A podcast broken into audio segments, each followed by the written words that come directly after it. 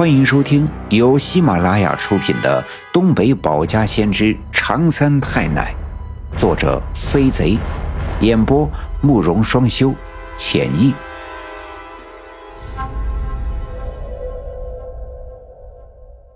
第三百零二集，为真情，李文学送命，钟德成四方煞解封。听李文丽这么一说。在场的所有人都惊呆了，我爸爸连忙问道：“文学的生日不是十月初八呀？村里的户籍上记录的十月初八生日的就这几个呀。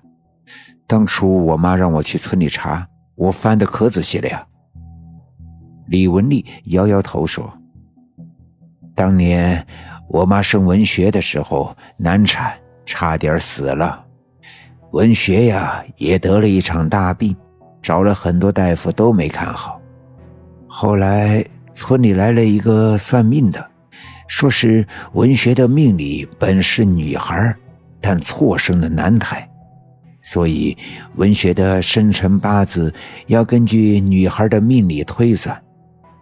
都说男占二五八骑大马，女占二五八守活寡。所以十月初八这个生日，对我们家文学来说就特别的不吉利，就给改成了十月初九。后来报户口的时候也就这么写的。可实际上，他就是十月初八的生日。听李文丽这么一说，我大叫了一声：“哎呀，不好！”站起身来，飞快地向门外跑去。今晚的事情太多波折，太多变数，屋子里的所有人都被这一晚上接收到的种种从没想到过的奇异的信息所惊讶。尤其是原本就对四方煞、什么大涅槃一点都不知情的李文丽来说，见我再一次飞快地跑了出去，大家伙也都紧跟着追了出来。我跑出村部的院子，往西一拐。没跑几步，就见到小卖店后面的土沟里燃起了熊熊的大火。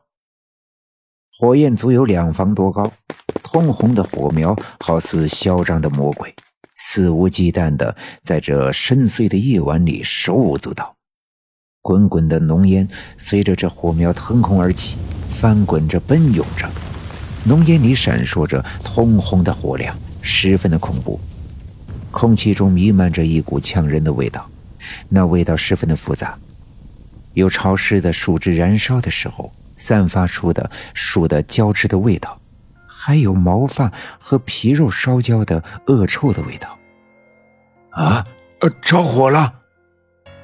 李文学大叫了一声，朝着火的方向跑去。我爸爸赶紧转身，在村部的门房里拿出一面铜锣，边朝火场跑，边叮叮当当地敲了起来。这面锣是多年前村里还没通电的时候，村部召集大家伙开会的时候才用的。别看年头久远，敲起来仍旧声音清脆。当我们跑到离这火的位置不远的时候，才发现这着火的。果然是小卖店后面的土沟，着火的正是土沟中间的那堆树枝，那正是这几天李文学捡来堆在一起的，足有一人多高的一大堆。原本以为这是李文学建材储存的烧火的柴火，没想到突然着起了大火，火势十分的凶猛，热浪一股股的向寺外奔涌。烤得站在沟边上的人们脸颊滚烫，不禁纷纷后退。听见了锣声，很快沟边上便聚集了很多附近的村民。这样的火灾，人们纷纷从家里拿来了铁锹，在沟边上铲起泥土，用力地向火堆上扬。可火势实在太凶猛了，根本就无济于事。但土沟里种的到处都是地瓜。